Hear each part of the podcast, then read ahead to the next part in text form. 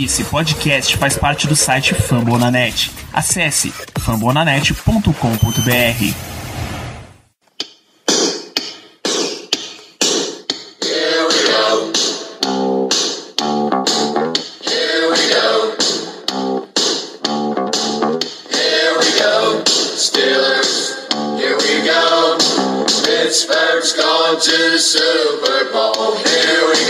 bem, pessoal, estamos começando mais uma edição do Black Yellow Brasil Podcast. Este é o episódio 164 desse podcast falando sobre o Pittsburgh Steelers para todo o Brasil, direto de formulanet.com.br, do iTunes, Spotify, Deezer ou do seu ingresso virtual, porque você não vai poder entrar no estádio assim como nenhum dos nossos torcedores vai.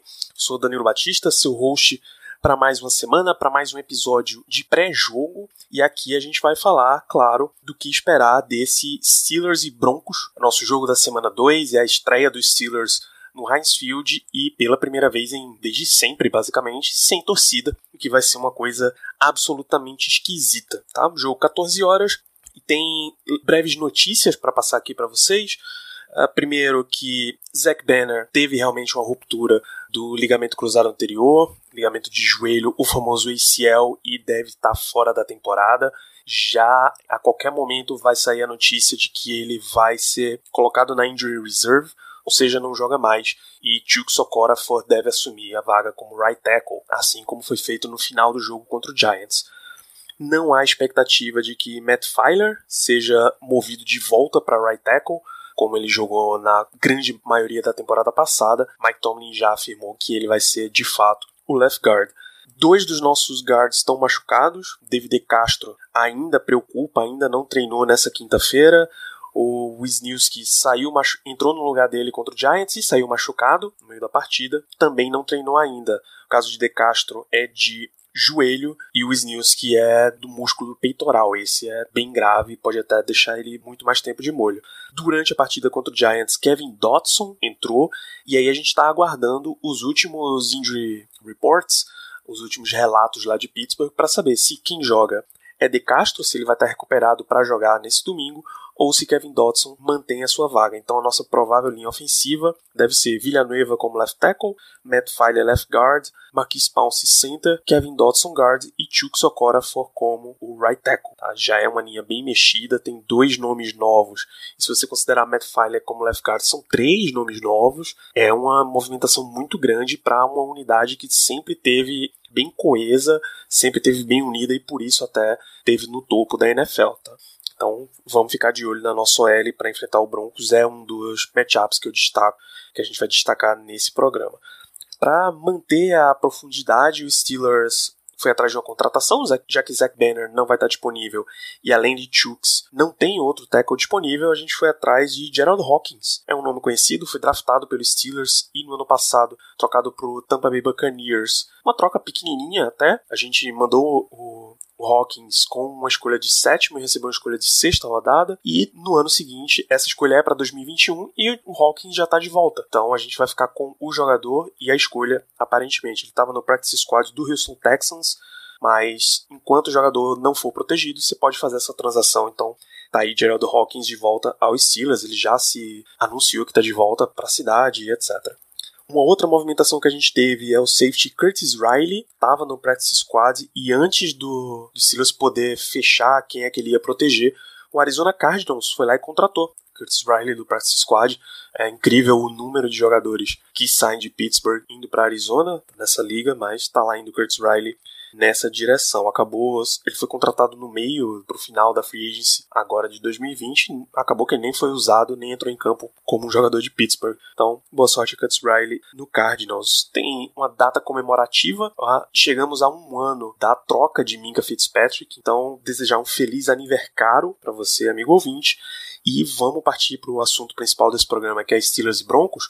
Vocês primeiro vão ouvir o meu papo com o Vitor Matheus, menino Vitor, lá do Broncast e do Broncos Brasil. A gente elencou, trouxe essa visão aí de como tá o Denver Broncos, de alguém que acompanha o nosso adversário. E na sequência, Ricardo e Germano entram para falar o que é que eles estão esperando para ver dessa partida, qual é o grande matchup na visão deles. É, antes da gente partir para esse ponto, vou deixar os recados de sempre. Acessa lá o Twitter, o Instagram e o Telegram, arroba BlackYellowBR, tá? Tem link para tudo isso no post, mas é muito válido lembrar que é onde você acompanha para valer, é a cobertura jornalística que a gente está fazendo dos Steelers, o Ricardo, o Zé, a Melina, estão sempre trazendo muita informação nesses três veículos.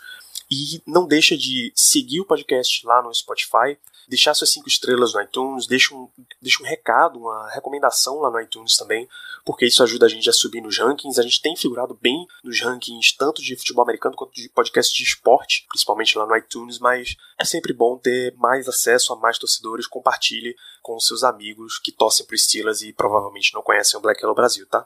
Então vamos lá, entrevista com o Vitor, depois as opiniões do Ricardo e do Germano. Um grande abraço.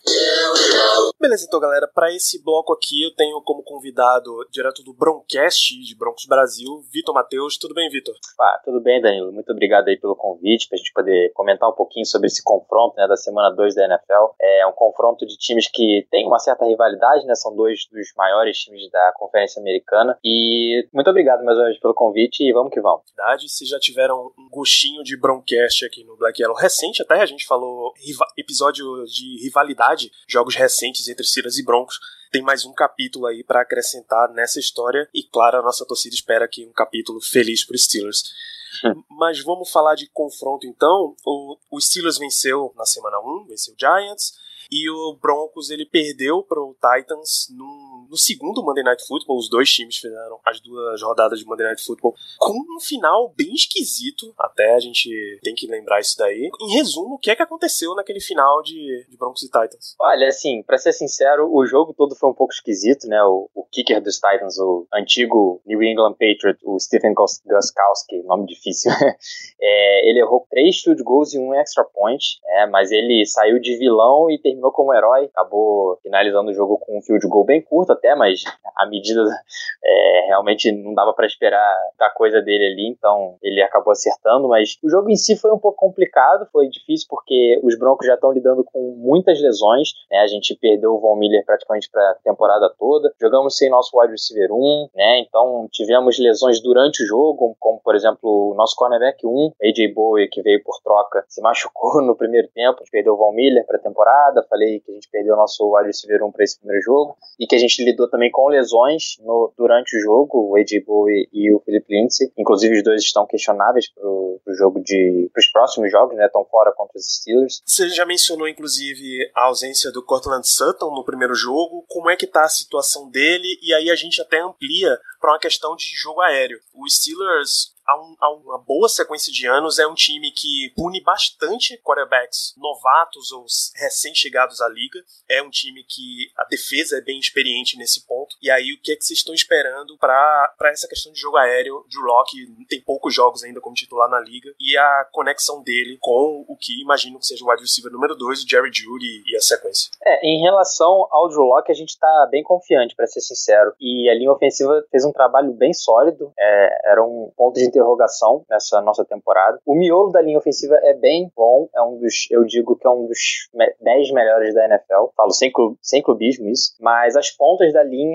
realmente são um pouco complicadas, né? Garrett Bowles é, é um problema, já vem sendo um problema há muito tempo. E mas o grande problema é o right step, o Elijah Wilson, que realmente não tá no nível da NFL, mas até que foi um jogo bem sólido da linha ofensiva, deu bastante tempo pro Locke poder fazer as jogadas, mas a ausência do Sutton realmente fez muita diferença. E em relação a ele, o jogo é. Eu acho que tá 50%, 50%, 50% se ele jogar ou não. Eu digo que vai ser uma decisão do no dia mesmo. Ele vem treinando limitado, né? Então acho que para esse primeiro jogo pode ser. para esse segundo jogo contra os Steelers, é bem provável que o Jerry Judy seja mais acionado do que ele foi no primeiro jogo. Ele que teve dois drops muito feios, né? Dois drops que provavelmente custaram o jogo pra gente. Então o jogo aéreo realmente vai ter que ser a chave para fazer um jogo competitivo contra os Steelers que tem um pass rush e uma defesa contra o jogo corrido excelente, né? Sei com Barkley que o diga. Então, realmente não sei dizer o quanto que a nossa linha ofensiva vai conseguir segurar. A, a linha ofensiva dos Giants não conseguiu segurar o pass rush de vocês e realmente foi feio. Pois é, são dois, dois pass rushers de bem alto nível, no TJ Watt e no Bud Dupree, que contra o Giants enfrentou um calouro e um cara muito abaixo da média no Ken Flame. Particularmente, continua sendo essa expectativa. Se a gente vai enfrentar Garrett Bowles e Elijah Wilkinson, a gente continua esperando um bom jogo desses dois contra a linha ofensiva. A diferença tá é que contra o Giants você tem a obrigação de entrar parando o jogo corrido primeiro. Se você diminuir Exatamente. o impacto do Saquon Barkley, você tem boa probabilidade de ganhar o jogo, deixando mais na mão do, do Daniel Jones. Ele até achou coisas interessantes na partida, mas não foi suficiente para ganhar o jogo. Contra o Broncos isso já não parece tão claro. Acho que embora Philip Lindsay fora, Melvin Gordon é um bom running back, não seja um Saquon Barkley, é um time mais honesto, assim, é mais dividido ataque terrestre corrido do que o Giants me parece. Você tem essa impressão também? Ah, eu também tenho essa impressão e, inclusive, né, se for parar para pensar, o próprio Drew Locke, ele se mostrou um quarterback bem móvel nesse primeiro jogo. Ele já tinha mostrado isso na temporada passada, mas nessa ele se mostrou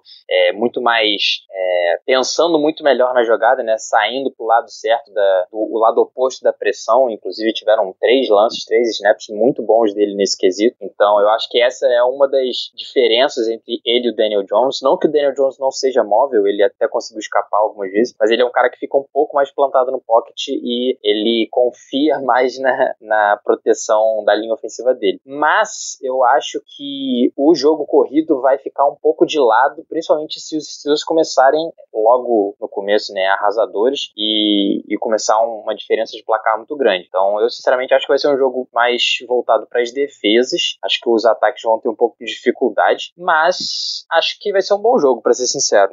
Não, não vou te confessar que não estou tão confiante para esse jogo contra os Steelers, porque a defesa é muito boa, a defesa de vocês. Então, assim, se a gente sair com a vitória, eu vou ficar muito surpreso, vou ficar muito feliz, mas muito surpreso acima de tudo. É isso. Você falou também que entre as ausências a gente, a gente tem uma do tamanho de um Von Miller.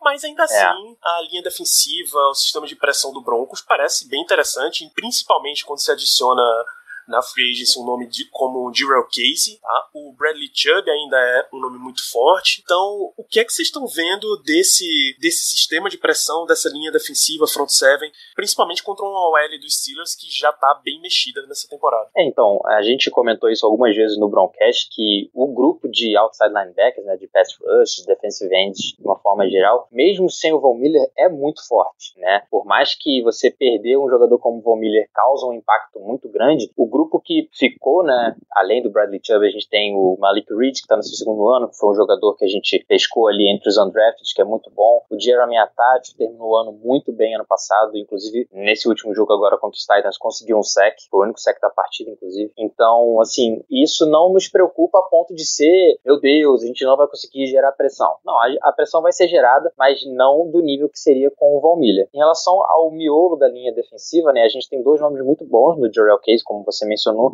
e o Shelby Harris, que sempre acha ali um passe, um passe desviado, sempre é, atacando muito bem o quarterback. Então, são nomes que não, não deixam a torcida assim ficar, ah, meu Deus, perdemos o Von Miller, já era. Não, obviamente é triste você perder um jogador do nível do Von Miller, um dos melhores da NFL, mas a defesa ainda continua sólida. O que me preocupa mais mesmo foi a gente perder o AJ Bowie por aí dois, três jogos que, que dizem aí as notícias. Então me preocupa porque o grupo de wide receiver dos Steelers é muito bom, é muito é, underrated, né? Eu, eu, eu, sinceramente gosto muito do Juju, acho que ele teve um ano abaixo no passado, mas questão do quarterback né, ter sido Mason Rudolph, o, o outro lá, o Duck, Duck Hodges, né? É, acho que isso influenciou um pouco, mas Deontay Johnson, calor do ano passado, calor, né, o Deontay Johnson, ele e o James Washington. Isso, James Washington. Calor do ano passado. James Washington, terceiro anista, Deontay Johnson, terceiro, segundo isso, anista. Isso, isso, é um grupo de wide receivers assim, é, inclusive é bem parecido com o dos Broncos, né, é um grupo jovem, mas é um grupo efetivo, né, eu, eu ainda acho que hoje em dia o Cortland só total um nível acima é, de, dos outros nomes, né, ele e o Juju ali competindo para ser o wide receiver um entre esses dois times, acho que é uma briga muito boa, então a gente ter o nosso cornerback um fora, cara, é, é complicado. Por mais que os cornerbacks tenham jogado bem contra os Titans, mas é aquele negócio, né? Ficar sem a referência principal é sempre um problema. É isso, eu concordo plenamente com você nesse ponto. O Sutton realmente já se desenvolveu para um ano de liga, ele se desenvolveu num nível bem, bem interessante. E aí a alta expectativa que tinha no draft do Judy não dá para tirar ele de qualquer conta. Acho que são dois, dois grupos bem parecidos. Uh, e a gente fecha com a tua última preocupação que estava com o AJ Bouye. No, sem ele, o Broncos tem Justin Simmons, free safety, excelente nome. Mas os nomes além. E o Karen Jackson, Sean Safety, pela experiência, mas os nomes além deles não parecem ser. não são tão divulgados pela liga. Preocupa uhum. vocês uhum. nesse nível? É, não só nomes chamativos, né? O outro nome, além dos dois que você mencionou, é o Bryce Keller, que já tá na liga aí há um tempo, principalmente jogou nos Bears com o Vic Fangio, né? Então é um jogador que joga muito bem no slot, é um jogador um pouco mais baixo, né? Então wide receivers um pouco mais fortes, um pouco mais pesados ele não aguenta, mas a gente draftou na terceira rodada Michael Ojemudia, de Iowa, um jogador que me trouxe um pouco de preocupação, porque eu achava que ele não estava tão pronto para ser titular, mas me surpreendeu muito nesse primeiro jogo, fez um jogo bem sólido, é, poderia ter saído com uma interceptação se não tivesse sido a falta do Alexander Johnson. Então, não é um grupo que me traz preocupação, mas quando enfrentam um, um grupo de wide receivers tão talentoso como o dos Steelers, aí o negócio já muda de, de patamar, né? Em relação ao Simmons e o Karen Jackson, é, os dois fizeram um jogo bem abaixo contra os Titans, principalmente o Justin Simmons foi muito mal, caiu umas três vezes no play action e inclusive o último touchdown dos Titans, né, para fechar, para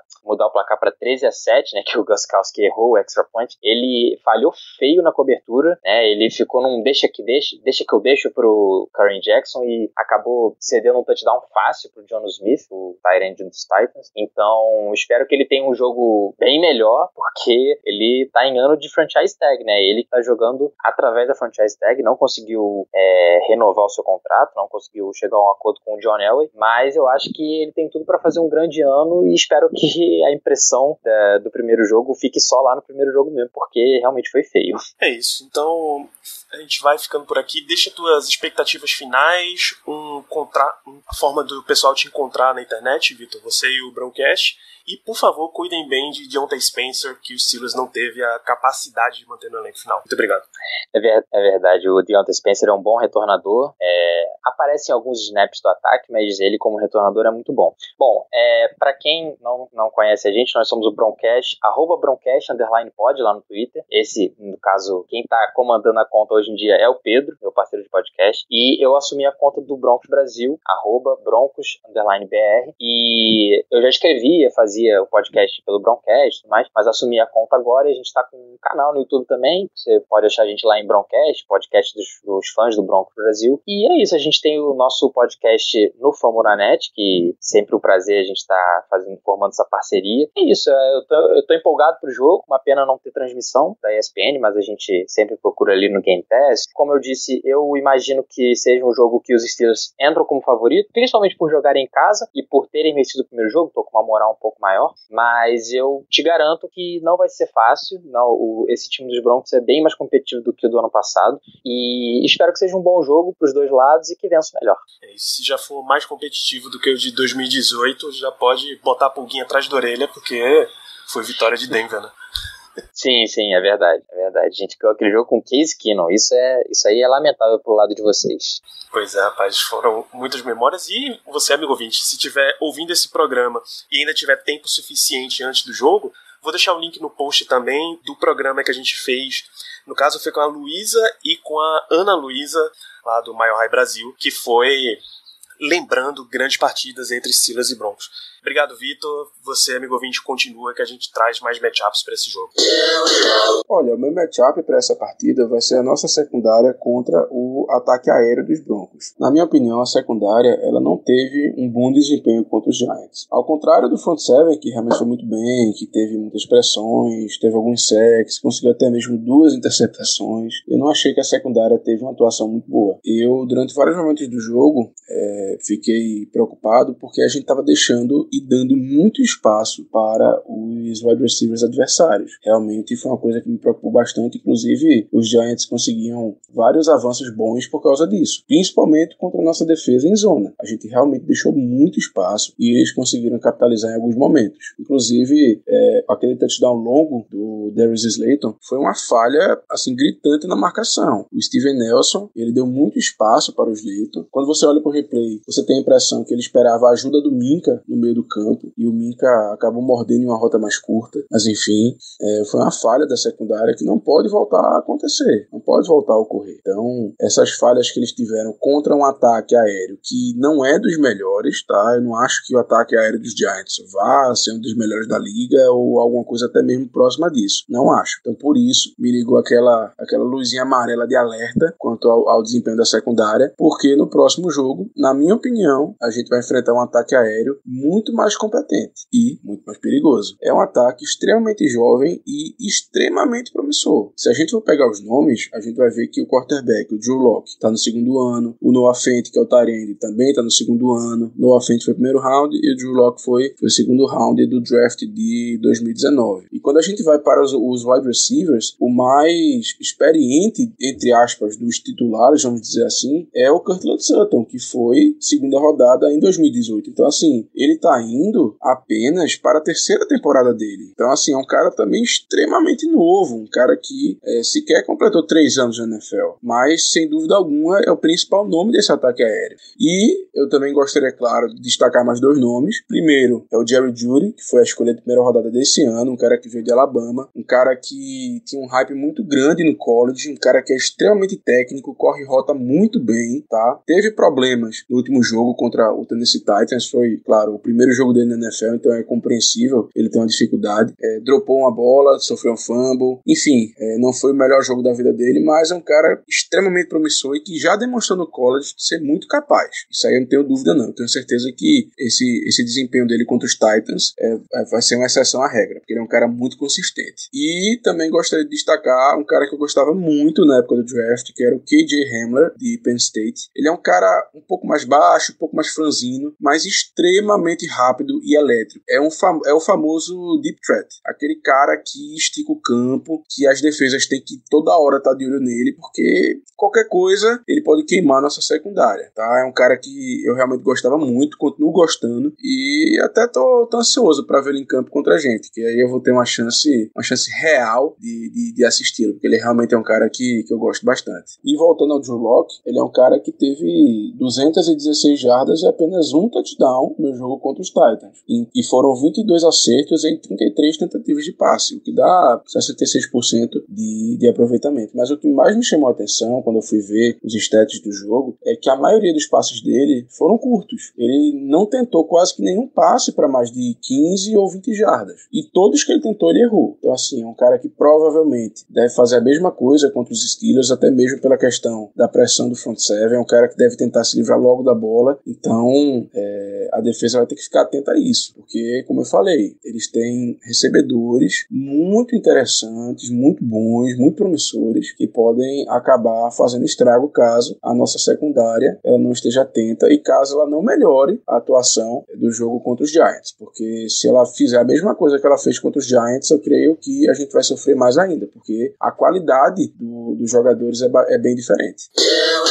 Então vamos lá falar sobre essa partida contra o Denver Broncos, estreia no Heinz Field dos Steelers na temporada. Heinz Field vazio pela primeira vez. Confesso, confesso como eu nunca vi o Heinz Field vazio, que ninguém nunca viu, na verdade, né? O dos Steelers é uma das mais fanáticas é, presencialmente nos Estados Unidos e sem o fator torcida, diria que é um dos times a se observar, é um dos times que procura sempre fazer o mando, o mando de campo, então já estrear vazio dentro das situações que a gente vive hoje. Obviamente, a decisão mais prudente a se fazer. Então, vamos ver como é que, como é que vai ser o, o como é que vai estar o Heinz no domingo.